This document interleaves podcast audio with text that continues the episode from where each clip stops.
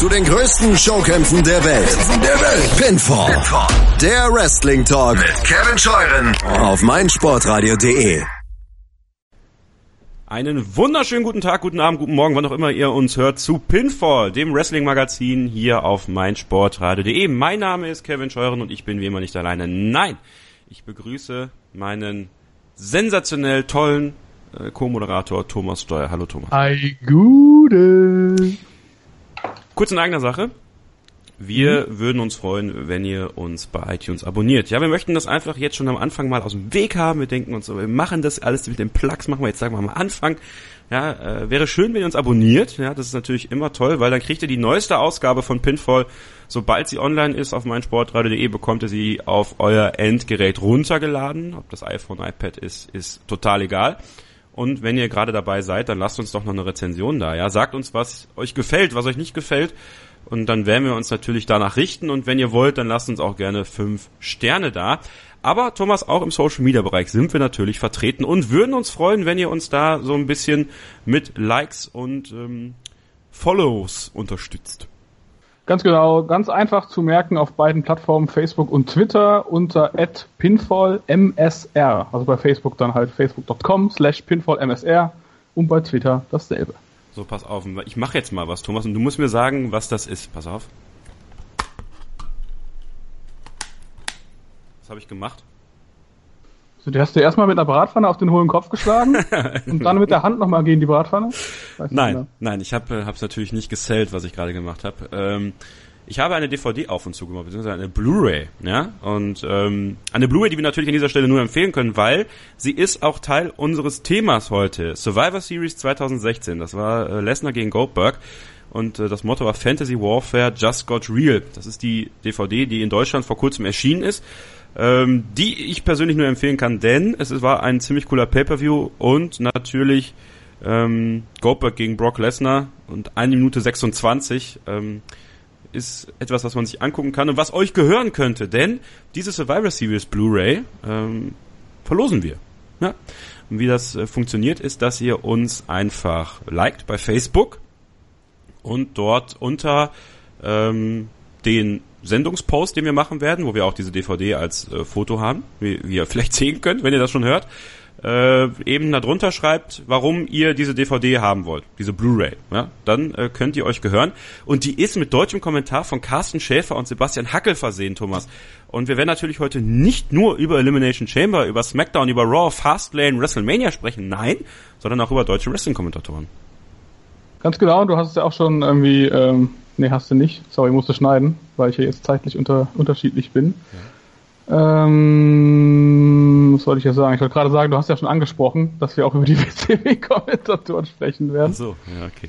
Lass mal gerade das irgendwie nochmal den Dreh kriegen. Ähm, deutsche Wrestling-Kommentatoren nicht nur aus der Gegenwart, sondern auch aus der Vergangenheit oder so, keine Ahnung. Genau.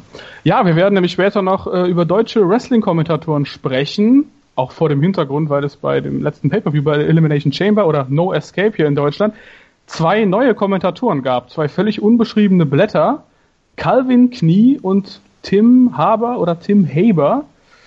Und deren Leistung war, sagen wir es mal äh, ganz diplomatisch, gewöhnungsbedürftig. Und deswegen werden wir nochmal die deutschen Kommentatoren unter die Lupe nehmen, nicht nur die aktuellen, sondern auch einige Kommentatoren der Wrestling-Geschichte, sowohl was WWE betrifft, als auch was WCW betrifft.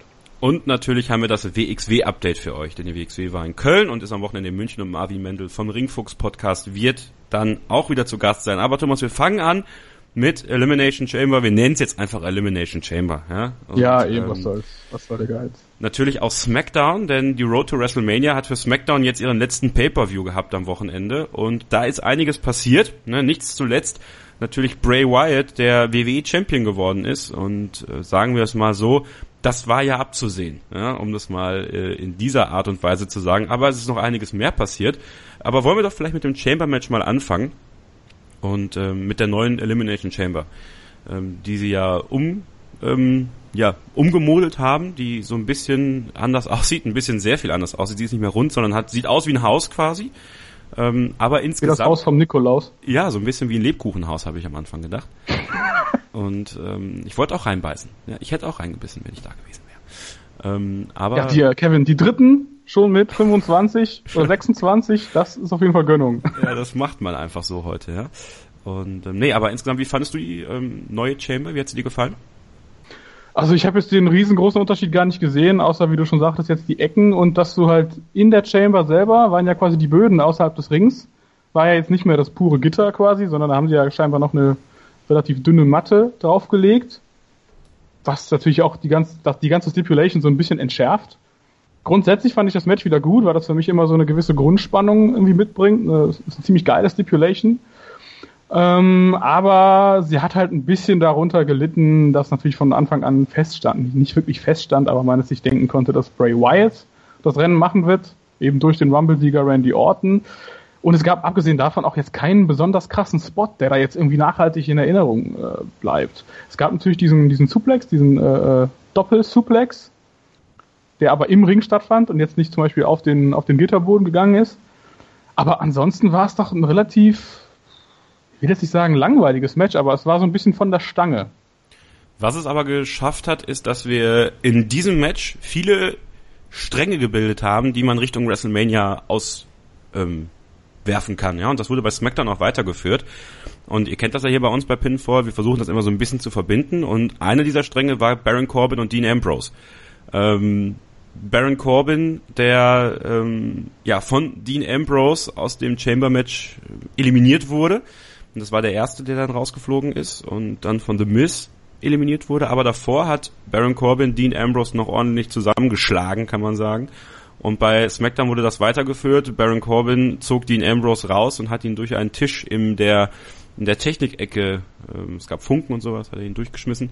Ähm, und das lässt natürlich darauf schließen, eventuell gibt es bei WrestleMania dann das Intercontinental Champion Titelmatch zwischen äh, Dean Ambrose und Baron Corbin. Wäre doch. Ist, glaube ich, auch ist, ist glaube ich, auch genau der richtige Gegner für Baron Corbin. Ne? Dean Ambrose ist ein etablierter Main-Eventer, der jetzt halt quasi eine Stufe drunter nochmal ansetzt. Und ähm, Dean Ambrose tut's halt auch nicht weh zu verlieren, weil Dean Ambrose grundsätzlich sowieso immer verliert. Ist so ein bisschen der Modern Day Bray, äh, Bray Wyatt. Und ähm, Baron Corbin kann daran nur wachsen. Was ich über, übrigens genial fand in der Chamber war, äh, wie The Miz sich verhalten hat.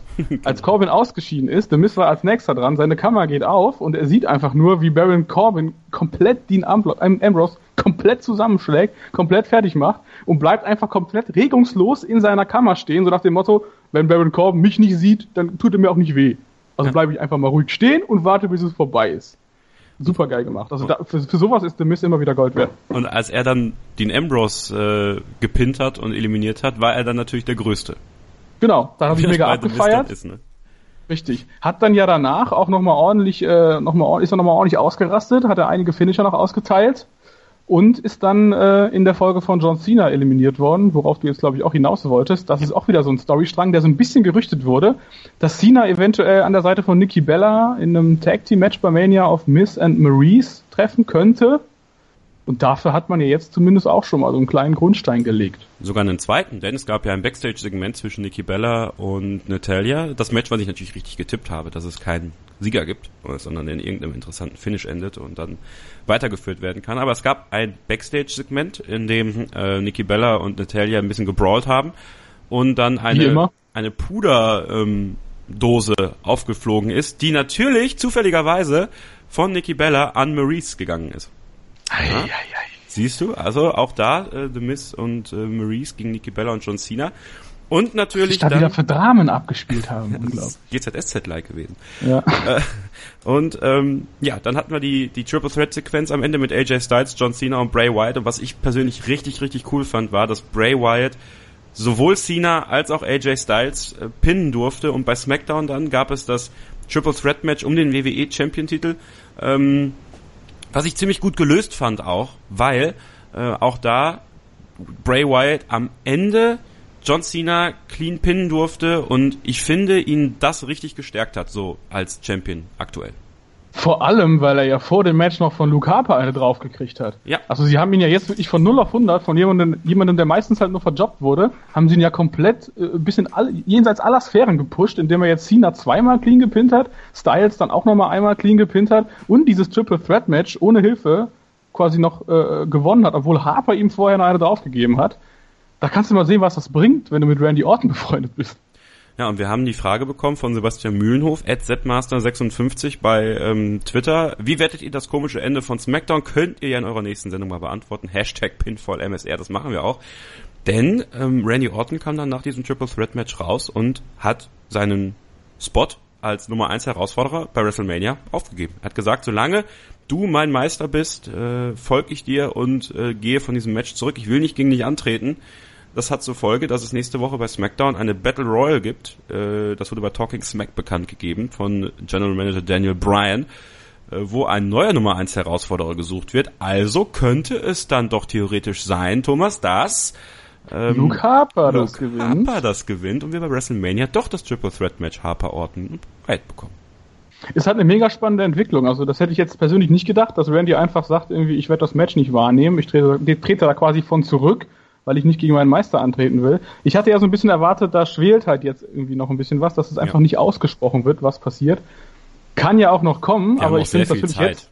Eben, es ist noch super viel Zeit bis ja. WrestleMania. Luke Harper kann jetzt noch reingewuschelt werden und Orton kann quasi noch einen Grund finden, warum er es doch wieder wahrnimmt. Ist dann halt die Frage, wie sie das storytechnisch lösen.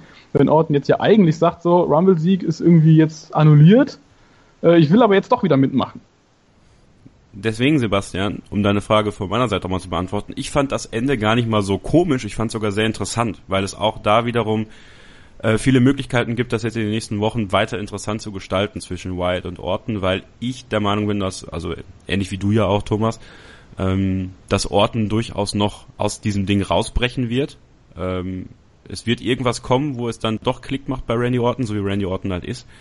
Und ich finde diese Unbekannte, diese dritte Person, die dazukommt, wo ich also persönlich auch hoffe, dass es dann nächste Woche Luke Harper ist, ähm, dass wir dann das Triple Threat Match bekommen und dann bin ich sehr gespannt, wer das gewinnt. Also weil ich würde Bray White jetzt ein bisschen Zeit mit dem Titel geben.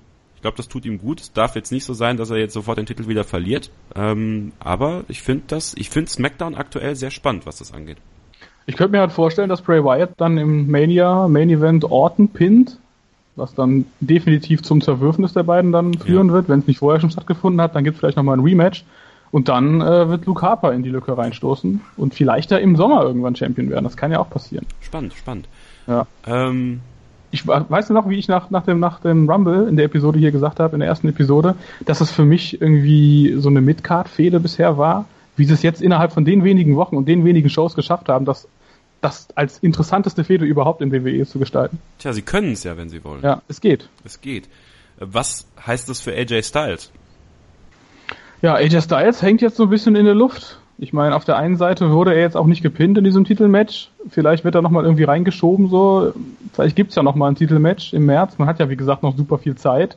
Oder es gibt nochmal ein Number One Contender Match oder irgendwas passiert mit ihm nochmal in der Battle Royale, sodass er einen neuen Gegner bekommt.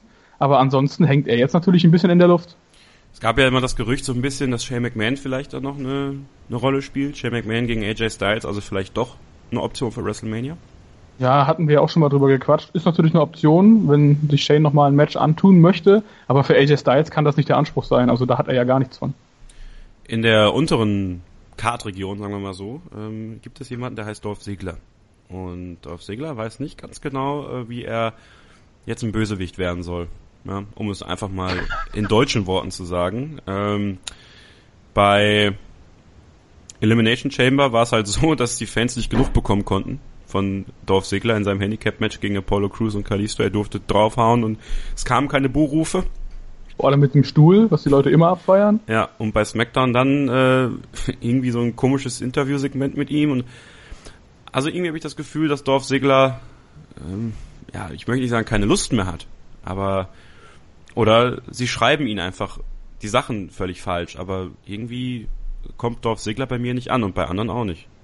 Ich glaube, sie schreiben ihm das falsch. Also, wie gesagt, dass er dann da, dass die Leute halt quasi darauf warten, dass er den Share-Shot abliefert und er macht's dann am Ende auch.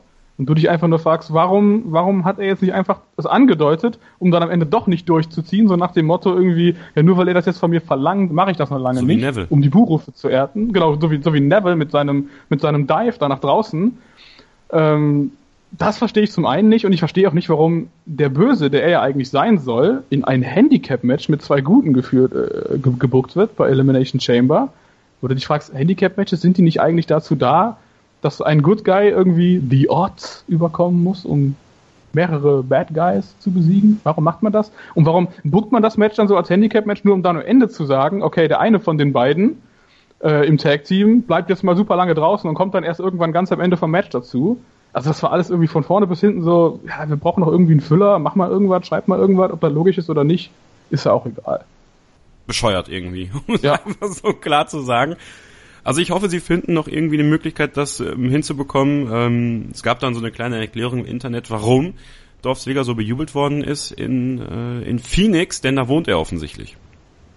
Na das gut. ist sein, sein ah. gewählter Hometown. Äh, aber naja, gut, es äh, sei jetzt mal dahingestellt. Da müssen wir bei Elimination Chamber und SmackDown natürlich nur über die Frauen reden. Ja, wir hatten bei der Chamber selbst das Match mit Nikki Bella und Natalia, was ich persönlich ziemlich cool fand, muss ich sagen. Ich fand auch das Finish gut gelöst und gibt denen noch die Möglichkeit, das bei SmackDown dann zu Ende zu führen. Ähm, Becky Lynch gegen Mickey James. Ähm, tja. Flasht mich auch noch nicht so, muss ich ehrlich sagen. Becky Lynch gibt mir irgendwie wenig, muss ich ganz ehrlich sagen. Mir, mir wenig und ich bin auch von Mickey James irgendwie, obwohl es früher meine absolute Lieblingswrestlerin war, bin ich irgendwie ein bisschen drüber. Auch Mickey James versteht ihre Rolle vorbei. nicht so richtig, glaube ich. Ja, es bringt nicht viel. Also man, sie müsste sich vielleicht auch mal dafür einsetzen, andere Musik zu bekommen, wenn sie dann mal ähm, irgendwie als als Heel angesehen werden möchte. Ähm, so richtig mhm. Fehlt mir da auch so dieses Freakige, was sie dann so Richtung WrestleMania 22 hatte mit Trish Stratus, ähm, als sie wirklich so eine richtige Psychobraut war. Ja, und das war das war Mickey James so in ihrer Höchstphase, würde ich sagen. Jetzt ist sie immer noch gut, also im Ring natürlich hervorragend, ja auch für das Alter. Sie ist Mutter, das sieht man ihr nicht an. Ähm, aber es ist einfach dann auch ein bisschen zu wenig. Und dann haben wir noch als drittes Match ähm, Naomi Gut, gegen... wo du gerade noch sagtest, äh, die, die Mucke. Die Mucke klingt für mich auch äh, super altmodisch. Ja. ja also die klingt so total aus der Zeit gefallen. So ein bisschen vergleichbar damit, wenn du jetzt alte äh, äh Shows aus dem Network anschaust, von 2003, 2004, SmackDown zum Beispiel, und da die allererste Big Show Musik dir anhörst. Er hat immer noch dasselbe Theme, aber das ist so anders äh, äh, präsentiert. Es ist super altbacken und genau das denke ich mir so, warum hat man da bei Mickey James nicht mal so einen kleinen Neuanstrich äh, gemacht? Das kann ja sogar dieselbe Musik bleiben, aber noch ein bisschen mal updaten. Ja, so wie bei Neville, dass man dann das die schnelle Musik zu einer langsamen Musik gemacht hat. Genau. Zum Beispiel. Um, ja, Becky Lynch, ähm, weiß ich nicht können wir vielleicht ein andermal drüber reden, über Becky Lynch. Ähm, aber über ein Match müssen wir natürlich noch sprechen, Naomi gegen Alexa Bliss. Naomi geht tatsächlich mit dem Women's Champion Titel nach, äh, nach Orlando zu WrestleMania, hat Alexa Bliss den Titel abnehmen können. Die beiden wirkten nicht so ganz auf einer Wellenlänge zu sein, was, was äh, die In-Ring-Arbeit anging. Also es gab einige unsaubere Aktionen, sagen wir mal so, und auch gefährliche Aktionen. Dieser äh, Split-Legged Moonsault, der dann ja auf die Hüfte gegangen ist bei Alexa Bliss, ist natürlich dann extrem gefährlich. Da hatte man das Gefühl, so, die sucht gerade noch nach der Position. Ähm, insgesamt finde ich es persönlich sehr schade, dass ähm, Alexa Bliss den Titel nicht mehr hat. Ähm, nicht nur, weil sie eine herausragende Person ist in der WWE, äh, aktuell auch bei SmackDown, sondern weil ich mir gewünscht hätte, und da kommen wir bei Raw natürlich gleich auch noch zu, ähm, dass Naomi diesen Moment bei WrestleMania bekommt, weil das wäre ja etwas, wo man dann sagen würde, so, in ihrer Heimatstadt gewinnt sie den Titel, wäre für mich größer, als mit dem Titel zu WrestleMania zu fahren. Aber du weißt ja auch äh, genau, dass in der WWE niemals jemand in seiner Heimatstadt irgendwas gewinnt. Von daher, das muss man da, das ist ja so ein Standard, den muss man ja auch einhalten. Alexa ähm, Bliss hat also eine Chance. Alexa Bliss hat auf jeden Fall eine Chance, eine sehr große sogar. Ich sehe das genau wie du. Ich verstehe nicht, warum jetzt äh, sowohl bei SmackDown als auch bei Raw Titelwechsel jetzt nochmal stattfinden ähm, also quasi Titelwechsel hin zu einem, zu einem, zu einem Champion, der zum ersten Mal den Titel gewinnt. Also bei Naomi, klar, es ist überfällig und es ist auch super gut für sie. gefühlt ist sie für mich die einzige Wrestlerin im Roster, die noch nie Champion war. So vom, vom äh, persönlichen Gefühl. Ich bin persönlich aber auch nicht so mega invested in die Frauenstories bei, bei SmackDown, muss ich ganz ehrlich zu, äh, zugeben. Man muss aber anerkennen, dass die bei SmackDown eine sehr große Rolle spielen ich glaube, die haben deutlich mehr TV-Zeit als bei äh, Raw und dass sie jetzt alleine ja auch schon mehrere Matches, drei Matches bei, beim Pay-Per-View hatten, das spricht ja schon deutliche Sprache. Genau, und vor allem in der Relation dann halt, ne? wenn du es wenn du's prozentual siehst, sind die SmackDown-Frauen wesentlich wichtiger dargestellt, sogar noch als die Raw-Frauen. Und es gibt auch einige mehr, glaube ich. Ja, weiß ich gar nicht. Ich also gefühlt bei Raw dreht sich, mehr. Bei Raw sind mehr. Gefühlt dreht sich Raw doch auch nur noch, also Bailey, Sasha, Charlotte, Nia Jax. Alicia Fox noch? Dana okay, Brooke. Nia Jax ist auch noch da. Okay, gut. Ja, also Dana Brooke, ja, okay. Sind Ach, schon recht. mehr, es aber glaube ich. Ja. ja. aber bei SmackDown haben sie eine andere Gewichtung. Ja, aber zu Raw kommen wir gleich nach einer kurzen Pause. Ähm, ich bin, also ich bin sehr gespannt, wie es jetzt weitergeht bei SmackDown auch äh, auf der Road to WrestleMania. Das werden wir natürlich weiter beobachten. Ja, und was ist eure Meinung zur Road to WrestleMania bei SmackDown? Ja? Hashtag PinfallMSR bei Twitter natürlich gerne auch bei Facebook äh, in die Kommentare schreiben, wie ihr das seht. Und da werden wir natürlich auch gerne in der nächsten Ausgabe drüber sprechen. Und jetzt machen wir eine kurze Pause, wie gesagt. Und dann sprechen wir über Raw und was da passiert ist. Denn es gibt eine neue Women's Championess bei Raw ebenfalls. Und auch da muss man sagen, irgendwie schade, ein Moment, der vergeudet wurde. Bleibt also dran bei Pinfall, dem Wrestling-Magazin auf meinsportradio.de. Moin, hier ist Ralf Gunesch. Als Fußballprofi habe ich für Alemannia Aachen, FC St. Pauli, Mainz 05 und den FC Ingolstadt 04 gespielt. Und auch mich hört ihr auf meinsportradio.de. Hören, was andere denken auf meinsportradio.de.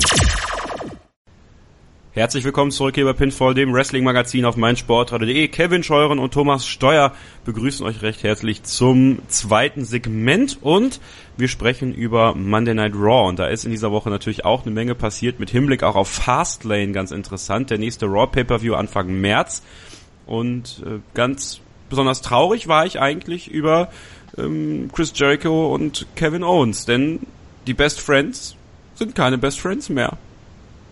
Ja, ich hoffe, dass uns beiden das niemals so passiert, Kevin.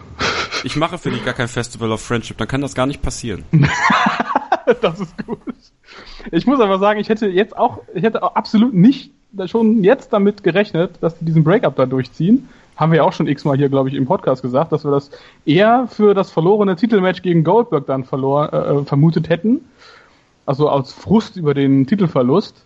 Aber wie sie es jetzt gemacht haben, war natürlich letzten Endes super gut. Sie haben Owens nochmal super stark dargestellt für das Goldberg-Match, haben nochmal so ein bisschen rübergebracht, dass Owens sich wahrscheinlich jetzt denkt so, pass mal auf, Digga, ich brauche deine Hilfe nicht mehr, es reicht mir jetzt. Ich bin hier, bin hier debütiert und habe im ersten Match erstmal John Cena besiegt, so. Ich muss diesen Kevin Owens wiederfinden und dann kann ich vielleicht gegen Goldberg gewinnen. Das Segment an sich war aber absolut mega gut. Allein, dass sie Gilberg nochmal äh, reanimiert ja. haben. Dieses mega geile Gemälde. Ja äh, mit, Jer mit Jericho und Owens, was ich mir am liebsten ins Zimmer hängen würde. Ja. Und natürlich Jerichos herzzerreißende Rede, die dann mit diesem krassen Moment beendet wird. Why is my name on that list?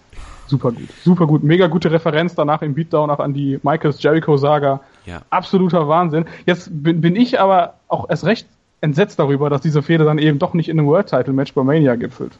Ja, nun, das war auch abzusehen. Also wie, ist halt schwierig irgendwie darzustellen, dass Goldberg Brock Lesnar in 1 Minute 26 zerlegt und Kevin Owens es schafft, ja. ihn zu schlagen. Also ich bin nur gespannt darauf. Also eigentlich müsste es noch kürzer sein als Brock Lesnar. Eigentlich schon, ja. Also eigentlich wirklich Spear, Jackhammer, fertig. Also die Frage ist nur, wie schützen sie Owens jetzt quasi davor? Vielleicht greift Jericho dann ja ein und lenkt ihn ab, sodass es dadurch ein bisschen gerechtfertigt wird. Kann ja auch sein. Bin ich gespannt. Ich bin da auch sehr gespannt drauf, wie sie das dann noch die nächsten Wochen weiterführen. Das werden wir natürlich vor Fastlane alles noch ähm, zusammenfassen und dann für euch auch kommentieren.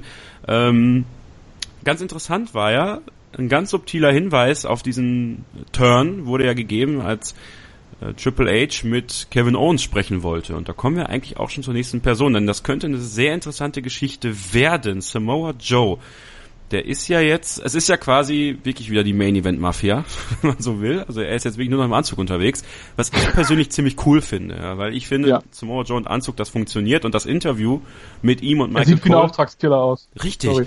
Und das Interview war richtig geil, weil das ist auch Brock Lesners Stärke. Die können, ähm, ich finde, wenn Samoa Joe schreit, wirkt er für mich unglaubwürdiger, als wenn er einfach da sitzt, cool ist und ganz trocken seine Punkte rüberbringen. Das ist bei Brock Lesnar genau dasselbe. Bei Brock Lesnar ist noch der, das größere Problem, wenn er schreit, wird er sehr hoch. Ja? I see you on Sunday! Ne, das ist nur dieser, erinnert euch vielleicht an. Er verliert die Kontrolle so ein bisschen über seine genau. Stimme dann, wenn er schreit, ne? Und Michael Cole und Samoa Joe, das war richtig gut, um auf Triple H mal zurückzukommen. Ähm, kann es sein, dass er Kevin Owens für sich versucht hat, so ein bisschen zu engagieren? Also sehen wir vielleicht bald ein neues Triple H Stable, eine neue Triple H Gruppierung mit Kevin Owens, ähm, Samoa Joe, vielleicht noch jemand anderem, vielleicht die Authors of Pain von NXT. Also wirklich große Jungs, die äh, die WWE aufmischen sollen für Triple H und gegen die Seth Rollins dann wieder antreten kann. das geht auf jeden Fall in die Richtung, die wir ja dann auch schon spekuliert hatten oder die du spekuliert hast in der letzten Folge, ob Triple H sich jetzt so langsam irgendwie seine NXT-Jungs mal um sich mhm. schart und sagt irgendwie, ich hole mir jetzt selber die Kontrolle bei Raw. Ja. Das war auf jeden Fall jetzt ein deutliches Zeichen. So, dass, nur, dass Samoa Joe jetzt hochkommt und vorgeschickt wird, das, das war es irgendwie noch nicht. Aber dass er jetzt doch nochmal wieder auf Owens zurückkommt, nachdem er ihm ja zum, zum Titel verholfen hat, das fand ich dann auch super interessant. Grundsätzlich fand ich das äh, Interview mit Joe übrigens auch äh, super, super stark. Vor allen Dingen dieser Vergleich, diese Frage von Cole, von wegen Shawn Michaels, Batista, Seth Rollins, Randy Orton, die waren auch alle schon mal super dicke mit Hunter und hatten dann irgendwann Stress. Was passiert denn, wenn du mal Stress mit Hunter kriegst? Und weißt du, was sie das, da gemacht haben? Bitte? Weißt du, was ich glaube, was sie da gemacht haben? Ja. Sie legen die Grundsteine dafür, dass wenn Seth Rollins nicht fit werden sollte für WrestleMania, dass Samoa Joe dann schon turnen kann und wir bei WrestleMania Triple H gegen Samoa Joe sehen. Glaube ich. Guter Punkt, habe ich noch gar nicht so gesehen. Das ist ein guter Punkt auf jeden Fall. Wäre natürlich sehr schnell. Weil sie müssen ja einen Plan B haben. Weil es kann ja sein, dass Seth Definitiv, Rollins keine ja. Freigabe bekommt, ne? Und dann stehen sie da. Also, fände ich auch eine interessante Geschichte, weil das kannst du jetzt entweder langziehen und dann hast du natürlich die Möglichkeit, wenn du dann Owens, Samoa Joe, vielleicht kommt noch jemand hoch, vielleicht The Revival oder sowas, ja, also diese richtigen Triple H Jungs, dann hast du wirklich harte Hunde. Mhm. Und dann kommen die Babyfaces, Finn Balor, Seth Rollins, äh, Chris Jericho. Also dann hast du wirklich so, so schöne Alliances mal wieder, die du, die wir ja jahrelang irgendwie vermisst haben. Also wirklich Und Nakamura, so, Nakamura, ja genau. der sich Guck vielleicht mal. gegen Hunter stellt, obwohl Richtig. er Hunter ja auch viel zu verdanken hat. Richtig, also es ist echt spannend. Also auch da ähm, und, und Triple H, der ja immer mehr auch im Hintergrund äh, die Macht bekommt, der hat ja auch Elimination Chamber produziert, ja, das äh, da war Vince gar nicht da, Vince mhm. McMahon war gar nicht in der Halle, Shane McMahon auch nicht. Und deswegen, das war, und, und, und, und auch da, NXT, die NXT-Jungs so mitzunehmen, ja, ich glaube, was Besseres kann es eigentlich gar nicht geben, weil du sie alle für sich, finde ich, super gut aufbauen kannst, so. Du darfst sie nur nicht hinterher wieder verjobben, wie das damals ja. war äh, bei der ersten NXT-Staffel. Ja. Bei diesem 5 gegen 5 Match. So. Da hätte man auch so viele Stars auf einmal kreieren können, das hat nicht funktioniert. Aber gut, das war 2010, das kann man überhaupt nicht mehr mit 2017 vergleichen, das meine ich ernst. Und da hoffe ich ja auf, auf die, auf die Draft-Situation, ne? Weil dann kannst du ja immer wieder durchmischen und bei SmackDown den Leuten dann wieder die Aufmerksamkeit geben, wo sie dann vielleicht bei Raw wieder untergehen. Ja, also dann ja. kannst du halt mal durchmischen, schickst den AJ Styles zu Raw und schickst einen Samoa Joe zu SmackDown oder behältst beide dann bei SmackDown und dann hast du AJ gegen Samoa Joe, was, wo es ja auch bei TNA schon richtig gute Matches zwischen den beiden gab, also die kennen sich. Und äh, also du kannst vor allen Dingen diese Invasion dann auch irgendwie organisch beenden, indem du ja. sagst, so, wir haben jetzt alles erzählt, jetzt hängen die alle in der Luft als große Gruppen, dann machen wir jetzt den Trade und dann wird sich eh alles neu ergeben müssen. Und es gibt Triple H die Möglichkeit, so oder so bei WrestleMania zu wresteln. Also ich glaube, das ist so, das ist so sicher wie das Arm in der Kirche, dass wir Triple H im Ring sehen und wer es dann wird, gegen den er antritt, das werden wir in den nächsten Wochen natürlich auch sehen. Äh, wann wird Seth Rollins wieder so ein bisschen mehr in den Fokus gerückt? Wann kommt er wieder rein in die Shows? Vielleicht auch als Kommentator vielleicht erst oder so. Also auch da sollte man die Augen aufhalten. Und ja, ein, eine ehemalige NXT Prospect Dame ist jetzt WWE Women's Champion geworden bei Raw. Bailey. Ja, ähm, haben mich natürlich riesig gefreut, muss ich sagen. Äh, ich finde Bailey total klasse. Ähm, die verkörpert ihre Rolle perfekt. Also ich glaube, es gibt, ähm, man sagt ja immer das White Meat Babyface, wenn man so will. Äh, aber bei ihr passt es einfach perfekt. Ja, also man liebt sie einfach. Ähm, tja, und auch bei ihr war es ähnlich wie bei Naomi. Sie wird nicht bei WrestleMania Women's Championess. Nein, sie wird es bei Raw. Ja, was mich auch sehr gewundert hat. Also ich feiere sie natürlich auch ab. Ich finde aber auch, dass sie noch nicht so richtig angekommen ist bei Raw. Also ihre Promos wirken noch so ein bisschen steif, so ein bisschen auch auswendig gelernt und auch dementsprechend vorgetragen. Und sie ist auch beim Publikum gefühlt nicht so brachial over wie bei NXT. Also sie war bei NXT ja wirklich das weibliche Pendant zu John Cena.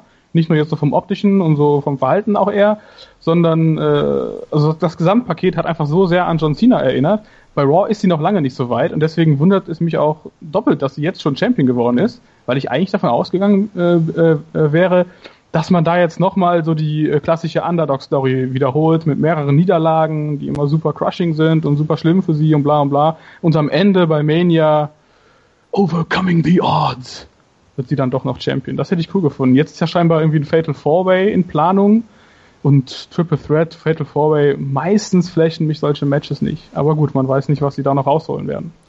Passt aber natürlich auch in die Storyline, die WWE erzählt. Charlotte verliert ihre Titel bei Raw, hat sie gegen Sasha Banks ja auch immer bei Raw verloren und gewinnt sie dann beim Pay-Per-View. Das heißt, bei Fastlane gibt's wahrscheinlich das Rematch zwischen Bailey und Charlotte, wenn da nicht schon was Unvorhergesehenes passiert. Das heißt, Charlotte gewinnt da ihren Titel wieder ja, und geht dann als äh, Raw Women's Champion zu WrestleMania und dann mal sehen, wann turnt Sasha Banks gegen Bailey. Ja, das steht ja auch noch an. Also jetzt kann man so langsam erzählen, dass Sasha Banks neidisch auf Bailey ist und und sich gegen ihre Freundin stellt und sowas. Und ich glaube, das könnte auch wirklich äh, Heat generieren. Ja, das, also dann hätte man mal wieder ein Heal, was Sascha Banks für mich ein geborener Heal ist. Ähm, aber vielleicht passiert das ja bei Mania dann, dass sie quasi ja. Bailey dann äh, hintergeht und sich einen Titel holt. Und dann hast du die neue Fehde Bailey gegen Banks bis zum Slam zum Beispiel. Ja. Und dann kannst du Charlotte auch erstmal rausnehmen, bevor sie dann irgendwie in einem halben Jahr schon den, den Championship-Rekord von ihrem Vater geknackt hat, noch vor John Cena oder so. Das ist das Ziel, glaube ich. Ja, ja ich glaube mittlerweile auch irgendwie. Muss man aufpassen, denn ähm, das könnte Bailey auch total verheizen. Also die Gefahr besteht, dass äh, dass es irgendwann eben nicht mehr so ist, dass, also bei Daniel Bryan zum Beispiel ist immer der Vergleich, der dann angeführt wird, äh, auch bei den Fans im Internet, ähm, ja, Daniel Bryan hatte das auch, der hatte auch den Titel schon vorher und schieß mich tot und sieben Sekunden bei WrestleMania verloren gegen Sheamus damals. Ja, aber wie du das schon auch, als wir da privat drüber gechattet haben, gesagt hast, ähm, die hatte den eben nicht, oder Daniel Bryan hatte den Titel eben nicht einen Monat vorher. Ja, und vor allen Dingen, klar, den World Title hatte Daniel Bryan schon und er hat ja auch den, den WWE Championship im Sommer, im Sommer davor bei Raw gewonnen, hat ihn aber ja dann auch mehrmals wieder super schnell verloren. Also das war ja auch Teil der Fehde quasi, dass äh, sie ihn einfach ums Verrecken nicht haben Champion sein lassen wollen. Von daher finde ich, kann man das schwer vergleichen. Hier willst du halt einen Feel-Good-Moment produzieren mit jemandem, der noch nie vorher Champion war und nimmst ihn dann einfach einen, einen Monat äh, vor der größten Show des Jahres nimmst du ihn vorweg. Das ist dann irgendwie, das halt schon so ein kleiner Letdown. Aber scheinbar wollten sie das von Anfang an gar nicht machen. Mehr zu Raw dann in der nächsten Ausgabe von Pinfall. Wenn der Fastlane Pay-Per-View ansteht, dann werden wir Raw in den Fokus rücken, so wie wir heute natürlich SmackDown so ein bisschen mehr beleuchtet haben, denn da war der Pay-Per-View letztes Wochenende und dann Fastlane also am 1. März Wochenende, um genauer zu sein, in der Nacht vom 5. auf den 6. März. Da werden wir natürlich an ausführlich über Raw und die Entwicklung sprechen. Ja, und Thomas, wir machen eine kurze Pause und dann äh, rufen wir mal Marvin Mendel an vom Ringfuchs Podcast und ähm, würde ich sagen, machen wir das WXW-Update, ne? Auf jeden Fall. Bleibt dran, gleich geht's weiter bei Pinfall, dem Wrestling-Magazin auf meinsportradio.de. Mein Lieblingspodcast auf meinsportradio.de. Hallo, hier ist Felix von Total Beklubbt. Jede Woche sprechen wir über alles rund um den ersten FC Nürnberg. Spiele, Skandale und alles, was es sonst noch so gibt. Wenn euch gefällt, was ihr hört, dann lasst eine kurze Rezension bei iTunes da und gebt uns fünf Sterne. Dir gefällt, was du hörst? Dann rezensiere unsere Sendungen jetzt auf iTunes und gib ihnen fünf Sterne. Ja, hallo, hier ist Jörg Sievers von Hannover 96 und ihr hört meinsportradio.de. Hören, was andere denken auf meinsportradio.de. Ihr hört weiterhin Pinfall, das Wrestling-Magazin auf meinsportradio.de und wir begrüßen euch immer noch. Wir, das sind Kevin Scheuren und Thomas Steuer und wir haben unseren Gast dabei für das WXW-Update. Ja, letzte Woche hatten wir zum ersten Mal das WXW-Update und das gibt es jetzt jedes Mal. Marvin Mendel vom Ringfuchs Podcast. Hi Marvin. Gute, hi. Letzte Woche. Vielen Dank für die Einladung. Ja. Du, du bist jetzt, du bist jetzt Stammgast. Du kommst jetzt nicht mehr raus. Also wer einmal, wer einmal drin ist, kommt Mein Beileid, raus. Marvin. Ja, noch freue ich mich.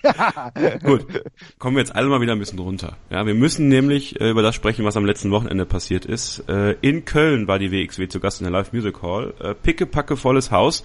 Ähm, ja, Thomas und ich waren nicht da, muss man einfach an dieser Stelle sagen. Ähm, es hat einfach nicht hingehauen. Aber äh, Marvin, du warst auch nicht da persönlich, hast aber ähm, natürlich sehr viel gelesen und sehr viel gehört. Wie war der Event denn insgesamt? Habe mir natürlich sämtliche Quellen durchgeschaut, ja, um mich hier bestens vorzubereiten, aber der Event muss richtig gut gewesen sein.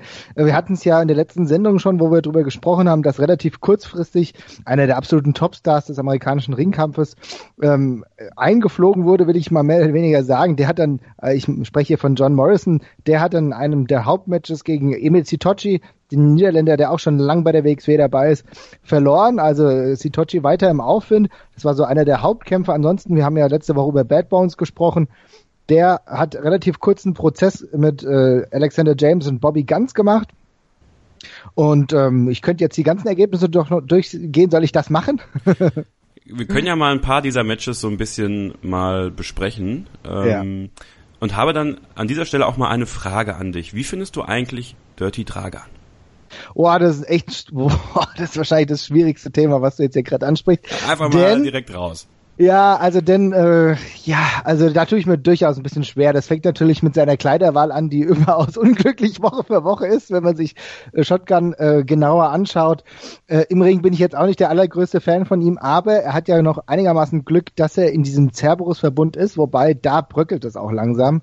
Äh, immer mehr stellen sich gegen ihn, ja, und ich bin mir, bin gespannt, wie lange das noch anhält, wie lange äh, auch The Avalanche Robert Dreisker noch an seiner Seite verbleiben wird ich bin gespannt, auf jeden Fall nicht mein absoluter Favorit. Ich fand die ursprüngliche Kombination von Cerberus mit Dreisker, mit, ähm, mit den anderen einfach wesentlich, wesentlich besser. Aber gut, Dragan war zeitweise dabei. Jetzt fehlt Adam Polak. Mal schauen, wie, wie lange er den Laden zusammenhalten kann. Ja, und dann gab es äh, ein ja, ein, ein Squash-Match eigentlich viel mehr, ne, so kann man das eigentlich nennen. Äh, ja. Hakim Wakur der ja richtig im Aufwind ist in der WXW, auch im Halbfinale steht in der Road to 16 Karat Gold, also die Chance noch hat, äh, sich den Platz beim 16 Karat Gold Tournament gegen Cody Rhodes in der ersten Runde zu erringen, ja, kann man ja fast ja. sagen. Ähm, ich habe mit Hakim Wakur, als ich mein Probetraining in der Wrestling Academy hatte, ähm, auch zu tun gehabt. Ähm, mhm. Und muss sagen, ich finde, das ist eine sehr imposante Gestalt mit einem sehr interessanten Charakter, den er, ja, den er ja den er nicht nur porträtiert, den er auch, also der er auch ist. Ne? Mhm. Ähm, wie siehst du Hakim Wakur und seine Zukunft in der WXW? Finde ich herausragend stark. Also ist echt ein super Charakter, hat auch einen guten Körperbau. Natürlich jetzt ein bisschen ärgerlich, dass er an der Seite von Marius van Beethoven öfter auftritt. Ja, dem wahrscheinlich super bösewicht, können wir schon sagen, der WXW, an dem äh, man kaum ein gutes Haar lassen kann. Aber Hakim Bakur wird sich seinen Weg äh, an, ja, durchbahnen, sage ich mal. Also auf jeden Fall einer der Stars 2017, die man im Auge behalten muss. Gefällt mir richtig gut. Ich mag auch sein Gimmick, ich mag sein, äh, dass wie er Wrestling auch lebt. Das ist wirklich jemand, hat jetzt Maggot besiegt. Ja, Maggot hier aus hier, ich komme ja aus Frankfurt, der, aus dem Frankfurter Raum, kein Unbekannter. Er hat ja relativ kurzen Prozess gemacht. Also da muss man die Augen drauf halten. Chris Colin hat sich den Platz im Halbfinale gesichert gegen Francis Caspin. Letzte Woche haben wir noch drüber gesprochen, wie es wohl wäre, wenn Francis Caspin gegen Cody Rhodes antritt. Das wird jetzt nicht passieren. Am Ende muss man aber auch sagen, Chris Colin, der erfahrene Mann, hat sich da durchgesetzt. Jetzt ja. im Halbfinale am Wochenende in München gegen Hakim Vakur und mhm. im anderen Halbfinale Bobby Ganz gegen Damek. Das Finale gibt's dann auch in München. Wer schafft es denn ins Finale und wer schafft es, diesen Platz im 16 Karat Gold Tournament in der ersten Runde gegen Cody Rhodes zu ergattern? Oh, ganz enge Kiste. Also Bobby Ganz ist ja momentan absolut im Aufwind, hat ja auch ein eigenes Segment, eigentlich Woche für Woche jetzt bei Shotgun. Also wer WXW Now Abonnent ist, der sollte sich das auf jeden Fall mal reinziehen. Dann merkt man eigentlich, welche Qualitäten der Junge auch am Mikrofon hat, beziehungsweise wie gut er seinen Charakter rüberbringen kann. Bobby Ganz für mich ebenfalls einer der äh, Leute, die man sich 2017 genau angucken sollte, aber man darf da, da merkt nicht vergessen, Deswegen, ich gehe davon aus, dass da Max sich erst im Halbfinale gegen Bobby Ganz durchsetzt. Und im Finale bin ich gespannt. Chris Colin oder Hakim Vakur. Ich könnte mir sehr gut vorstellen, dass Vakur ins Finale kommt und dann Damek gegen Vakur. Da bleibe ich bei Maxter. Damek gegen äh, Cody Rhodes, das wäre doch mal eine richtig gute Ansetzung für 16 Karat. Das würde natürlich Damek, der ja letztes Jahr auch in der Cruiserweight Classic dabei war bei der WWE, nochmal, glaube ich, auf das internationale Parkett hervorrücken, ja. Und ähm, mhm. wenn wir das jetzt einfach mal sehen, er war im Cruiserweight Classic dabei, jetzt hat er die Aussicht, bei 16 Karat Gold gegen Cody Rhodes anzutreten, wenn denn alles gut geht. Also das sind höchstwahrscheinlich dann schon jetzt die besten zwei Karrierejahre des, des Max da, wie du ihn genannt hast. Mhm. Und er ist ja noch sehr jung. Ja, er ist erstens jung, aber er hat halt auch das Charisma, er hat auch das Talent. Und ganz ehrlich, man darf auch im letzten Jahr nicht vergessen, welche Fehde er gegen seinen ehemaligen Tag Team Partner Axel Dieter Junior hatte. Eine herausragende Fehde mit mehreren richtig tollen Matches. Ich erinnere an die Partien in, also Partien in Hamburg, ja, äh, wo übrigens äh, wo, wo übrigens äh, Damek durchaus gut aussah, auch Siege davontragen konnte. Das letzte Match hat er dann verloren, aber trotzdem, steht, glaube ich, offiziell 1 zu 1. Da wird irgendwann nochmal der äh, Final Cracker zu knacken sein, will ich mal meinen. Die beiden werden irgendwann noch aufeinandertreffen, vielleicht sogar mit äh, Axel Dieter Junior als Champion, dann gegen Damek. Kann ich mir im Laufe dieses Jahres durchaus gut vorstellen. Er ist auf jeden Fall auf dem Aufwind und ich denke, im 16 Karat, wenn er es dahin schafft, werden wir auch unser blaues Wunder erleben. Dann nagel ich dich jetzt mal auf was fest. Glaubst du, dass der Mac 2017 WXW Unified Champion wird? Ähm, ja, ich kann es mir sehr gut vorstellen, muss ich sagen. Äh, lass uns mal ein bisschen abwarten, aber gegen Ende hin, ich kann mir schon vorstellen, dass bei der ähm, Hamburg-Show in der zweiten Jahreshälfte durchaus dazu kommt, dass wir hier zumindest ein World-Title-Match sehen. Ich bin optimistisch. Gut, dann warten wir das ab, aber gucken jetzt erstmal auf das, was am Wochenende ansteht. Äh, mhm. Die WXW gastiert in München im Backstage ein Feature-Event. Auf WXW Now heißt das ganze Event wird bei WXW Now danach zur Verfügung gestellt für euch. Ja, wir haben es gerade angesprochen, die Halbfinals und das Finale in der Road to 16 Karat Gold Geschichte. Wer tritt gegen Cody Rhodes an? Aber wir haben noch andere tolle Matches auf dem Programm. David Starr, der WXW Shotgun Champion, setzt seinen Titel gegen Alexander James aufs Spiel. Und in Köln sollte es ja eigentlich ein Einzelmatch geben zwischen Alexander James und Bobby Gunn. Bobby Guns. Ähm, John Klinger ist aber dann noch ins Match mit reingerutscht. Ähm, jetzt gibt es das Einzelmatch von David Starr gegen Alexander James. David Starr für mich auch eine absolute Neuentdeckung im letzten Jahr. Ja, wunderbar. Also ich kannte ihn davor nur von zwei Matches, die ich mal im Internet geschaut habe, bevor er dann zum Karat kam. Und was er dann präsentiert hat, war absolut herausragend. Mittlerweile ja ein absoluter WXW Mainstar, muss, äh, Mainstay, muss man ja sagen. Ähm, äh, davor im Tag Team mit JML auch hat ja die, hat ja die Liga dann dementsprechend hat er die Titel dann sogar auch gewonnen, ja, äh, dann äh, alleine unterwegs äh, den Shotgun-Titel gesichert und hat diesen Shotgun-Titel ja eigentlich zu einem World-Title gemacht, hat ihn im Jahreswechsel, also Ende 2016, Anfang 2017, überall in den USA verteidigt gegen absolute Größen wie Michael Elgin, wie gegen Leute gegen Sammy Callahan und natürlich Jonathan Gresham, den kennt man ja auch, wenn man WXW-Fan ist, hat ihn also wirklich zu einem World-Title gemacht, richtig angehoben von der Qualität her. Die Matches kann man sich übrigens auch bei WXW Now anschauen. Richtig stark und für mich einer der Leute, die ich sehr, sehr gerne sehe im Ring. Dann gibt es in München noch das Rematch zwischen John Simmons und A4 gegen Ringkampf, gegen Team Ringkampf. Mhm. Robert Dreisker trifft auf Günther Schmid. Robert Dreisker, WXW-Fans kennen ihn, aber wer ist Günther Schmid? Günter Schmid ist im Endeffekt, äh, ich würde mal sagen, so Art Prospect, also jemand, der bei, bei der WXW äh, Academy regelmäßig trainiert, ist auch schon mal im WXW Hauptroster angetreten, auch damals in München im Backstage, ist definitiv jemand mit gerade mal 24, den man sich äh, im Auge behalten sollte. Für mich einer der, also ein sehr charismatischer Typ. Ich habe mir auch schon ein paar Interviews von ihm angeguckt, die auch so Matches sehr solide. Da kann auf jeden Fall noch äh, sehr viel gehen und sein, Na sein Name, wie er sich selber nennt, ist ja The Bavarian Barbarian. Ja, er sieht mit seinen Dreadlocks gar nicht so barbarisch aus, ja, aber ich kann mir durchaus vorstellen, dass er hier als Hometown Hero für ordentlich ähm, Qualität sorgen kann. Aber natürlich hat er mit Robert Dreisker einen Gegner, ja, der macht halt keine halben Sachen, ne? Nee, auf keinen Fall. Und wenn man da nicht äh, schnell genug aus dem Weg kommt, dann ist man äh, vielleicht seines Glückes ganz anderer Schmied. Aber wir hatten, wir hatten ja eben über, genau, wir hatten ja eben über 30er gesprochen. Ich bin mir, bin wirklich gespannt, wie die Sache mit Cerberus weitergeht. Ich meine, äh, äh, Julian Nero ist ja jetzt eigentlich, hat sich von der ganzen Sache schon entfernt. Äh, schaut euch das letzte Shotgun an, da war es auch so, dass er Julian Nero und äh, 30er haben ja darüber gesprochen. Nero hat eigentlich seinen Abschied verkündet. Es wird immer einsamer um unseren guten Dirty Dragan. Polak ist auch nicht da. Vielleicht gibt es in München eine weitere Entscheidung, wie sich Dreisker entweder zu oder gegen Cerberus entscheidet. Ich sag mal so, Dragan kann wegen meiner gerne vereinsamen. Ja, das ist ja. für mich kein Problem.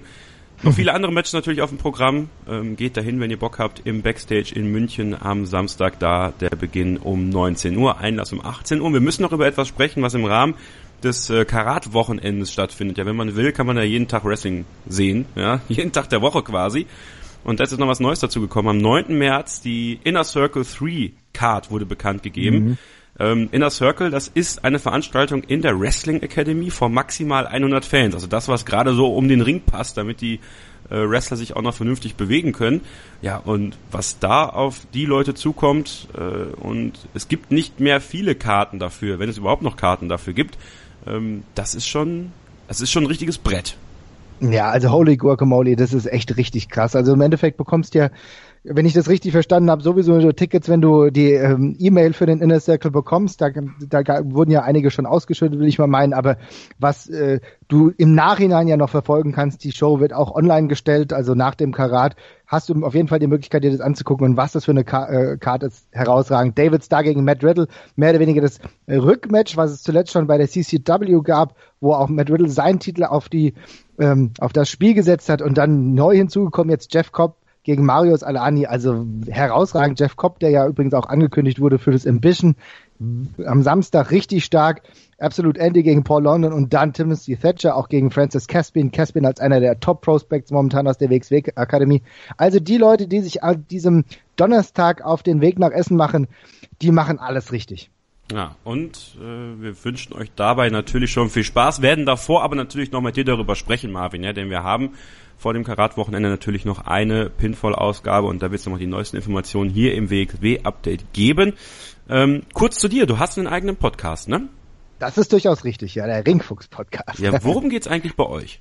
Naja, logischerweise geht's auch um Wrestling, jetzt wenn wir uns hier schon im Wrestling-Podcast befinden. Also es geht im Endeffekt darum, wir haben kein wöchentliches äh, News-Update. Insofern, wir reden zwar auch jede Woche, aber eher über Themen, die, sag ich mal, die du in einem halben Jahr noch anhören kannst, also die für die Ewigkeit sind, sag ich mal, Themen wie äh, Heels. Wir haben letzten Kurt Engel Spezial gemacht, ja, oder wir reden über Stables, die Stables, die es in den letzten 20, 30 Jahren im professionellen Ringkampf gab. Was war besonders gut, was war besonders schlecht? Oder dann auch unerfüllte Versprechen. Also wir reden über lauter Themen, die das Wrestling ausmachen, irgendwie speziell machen und vielleicht einer Erklärung bedürfen. Und äh, zuletzt haben wir übrigens darüber gesprochen, wie es denn ist als Wrestling-Fan, äh, ja, Wrestling-Fans zu sein. Ja, man wurde ja, zumindest war das bei mir früher so oftmals komisch angesprochen hier, ah, du bist Wrestling-Fan, ja, willst du jetzt auch so aussehen wie Hulk Hogan? Oder man wurde auch manchmal ein bisschen belächelt. Also, wie ist es Wrestling-Fan zu sein? Das Leben eines Wrestling-Fans haben wir da ausführlich beleuchtet mit einigen peinlichen Geschichten. Also, wer mal reinhören kann äh, oder reinhören will, der sollte das auf jeden Fall mal tun. Wo kann man das machen? Ja, auf jeden Fall äh, wäre es ganz gut, wenn ihr auf unsere Webseite geht, www.ringfuchs.de de oder ihr schaut mal bei iTunes, da sind wir auch. Also alle Kanäle stehen euch offen. Jeder Podcatcher ist da dazu in der Lage, uns zu empfangen. Und äh, dann stehen euch alle Möglichkeiten offen. Aber wie gesagt, ist auch die Möglichkeit, direkt auf, bei uns auf der Seite das anzuhören. Und dann sind alle glücklich. Wir sind auch bei äh, Twitter. Wir haben äh, Drinkfuchs Pod ist unser Twitter-Handle. Bei Facebook sind wir auch. Also macht, was ihr wollt und tretet mit uns in Kontakt. Wir sagen immer gerne Bescheid und sind immer gerne in Interaktion mit unseren Zuhörern. Thomas, ein Thema haben wir ja gleich noch im letzten Take hier äh, in unserer Ausgabe hier bei Pinfall. Äh, deutsche Wrestling-Kommentatoren. Ja, das ist mhm. ja. Oh, ein ganz besonderes Thema.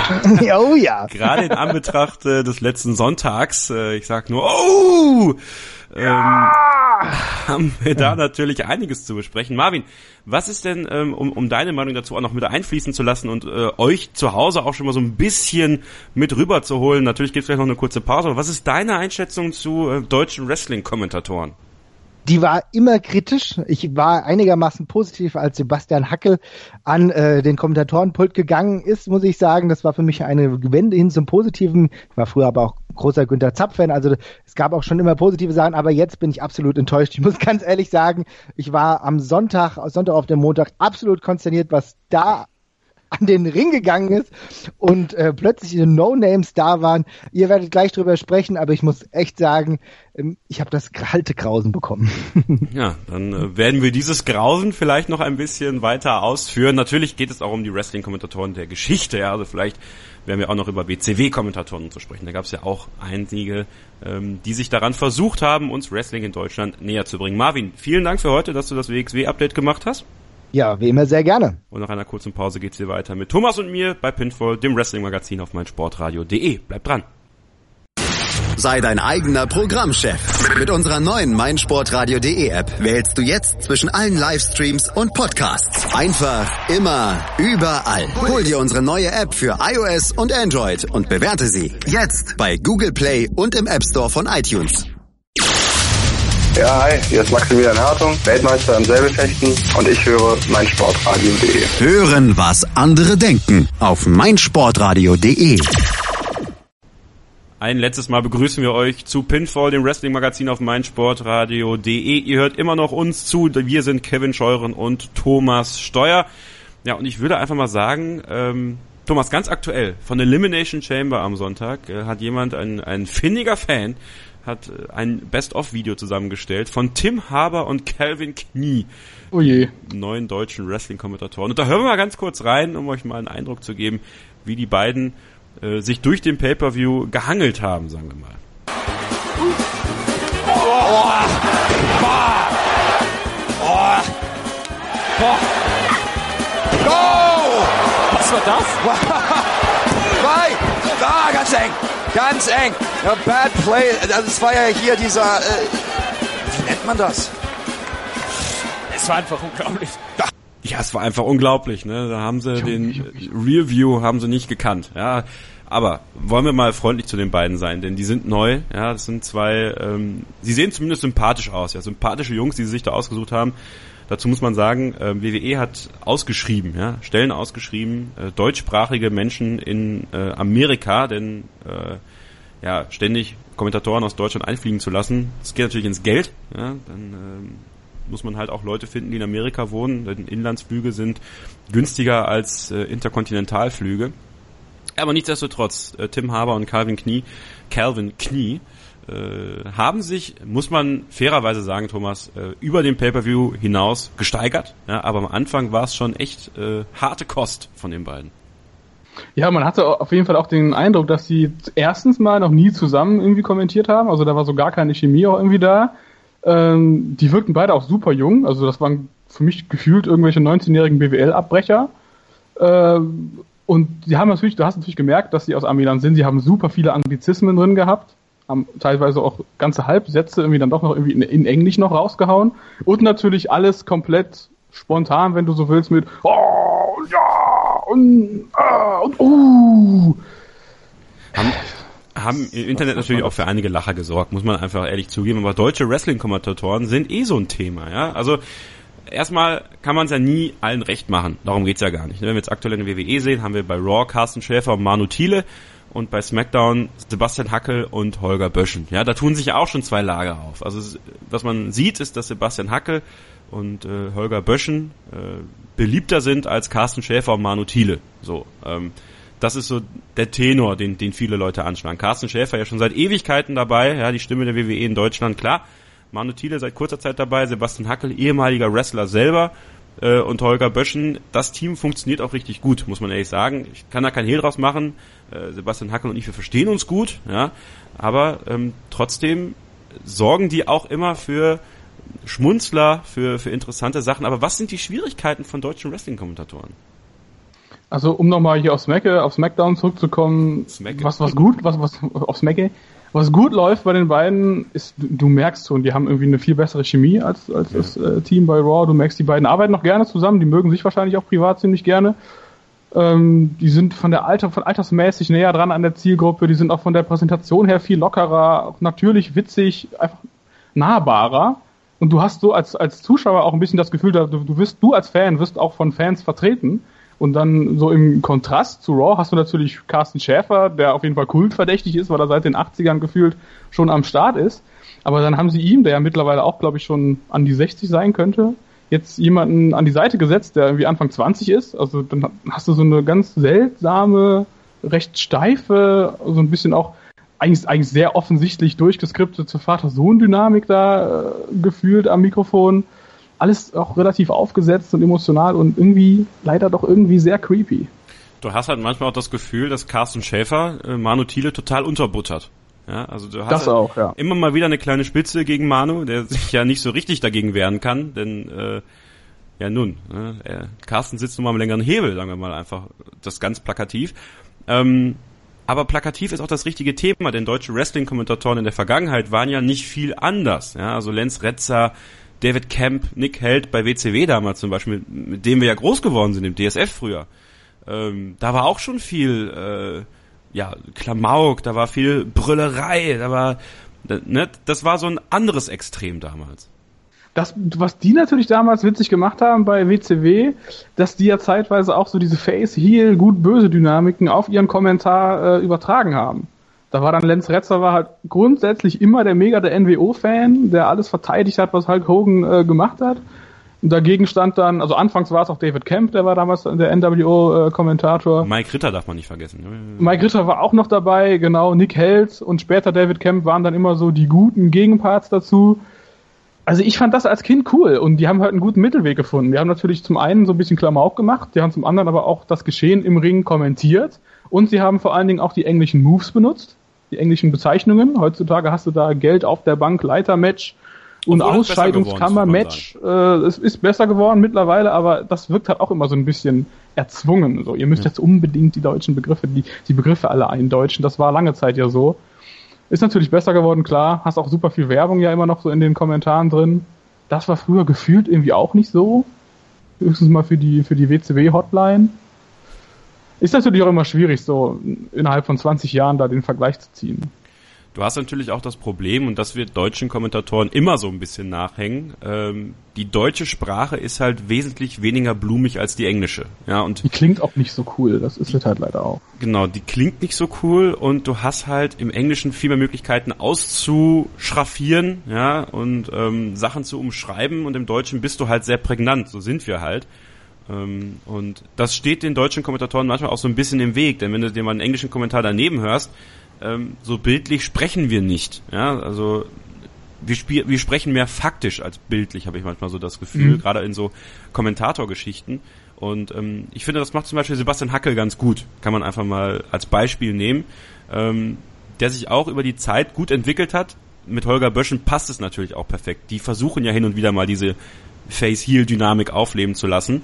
Ähm, bei Manu Thiele ist es halt tatsächlich so, ähm, ich glaube, mit einem anderen Partner könnte das noch besser funktionieren bei ihm, weil ich glaube, er hat die Anlagen dazu, ja, aber wenn du natürlich in dieser Drucksituation bist, über die ja auch Günther Zapf schon gesprochen hat, ähm, ehemaliger Kommentator bei der WWE mit Carsten Schäfer, du bist halt immer unter seinem Daumen, wenn man so will. Ne?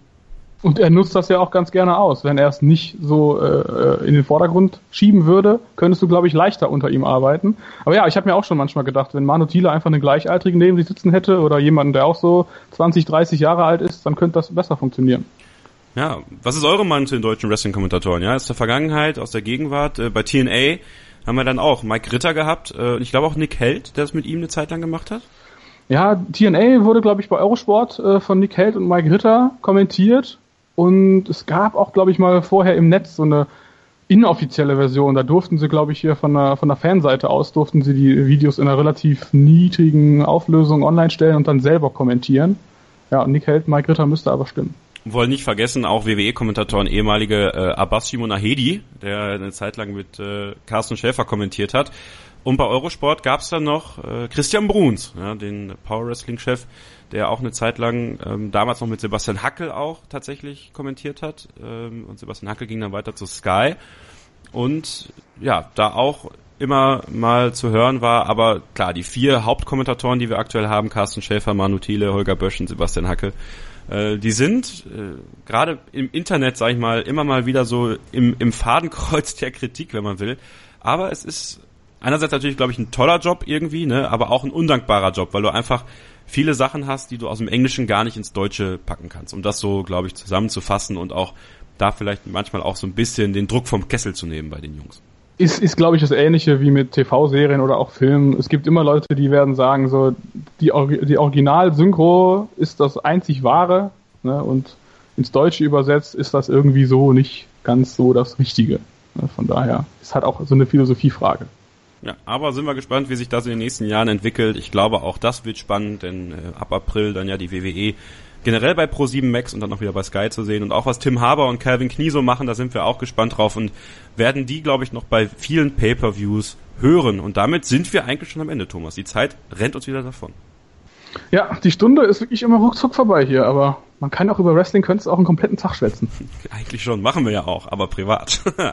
aber äh, wir hören uns dann wieder am 2. März. Donnerstag, den 2. März ist erstmal nächste Woche ist Pause und dann hören wir uns am 2. März mit der Vorschau auf Fastlane. Äh, hinweisen wollen wir euch noch auf die WWE-Tour, die nächste Woche ist. Am Mittwoch in Düsseldorf, Donnerstag in Nürnberg, Freitag in Hannover und Samstag in Regensburg. Schaut euch diese Tourstops an. Die WWE Äh, lohnt sich live auf jeden Fall. Äh, ist bei Hausshows immer wieder lustig und wenn ihr Glück habt, hört ihr mich dann auch. Ja? Gerade in Düsseldorf. Da könnte das sein, dass ihr mich laut und deutlich hört im Publikum. Ja, weil Kevin noch nicht kennt, also er führt eigentlich immer die Chance bei den deutschen Hausshows. Wisst ihr Bescheid. ja, folgt uns äh, bei Twitter, PinfallMSR, aber auch natürlich auf unsere privaten Accounts, ks-0811 und Thomas, du? Ed Steuerkreuz. Und wir hören uns dann wieder in zwei Wochen. Ich wünsche euch eine schöne Zeit. Hinterlasst uns Kommentare über diese Ausgabe natürlich bei Facebook, bei Twitter, iTunes abonnieren und fünf Sterne. Und ich bin raus. Mein Name ist Kevin Scheuer und Thomas Steuer. Du hast das letzte Wort. Ich wünsche euch auch eine schöne Zeit. Genießt Raw, genießt vor allen Dingen SmackDown mit der supergeilen Randy Orton Bray Wyatt Storyline und genießt es, dass ihr mal zwei Wochen Ruhe für uns habt. Tschaußen. Schatz, ich bin neu verliebt. Was? Da drüben. Das ist er. Aber das ist ein Auto. Ja, eben. Mit ihm habe ich alles richtig gemacht. Wunschauto einfach kaufen, verkaufen oder leasen. Bei Autoscout24. Alles richtig gemacht.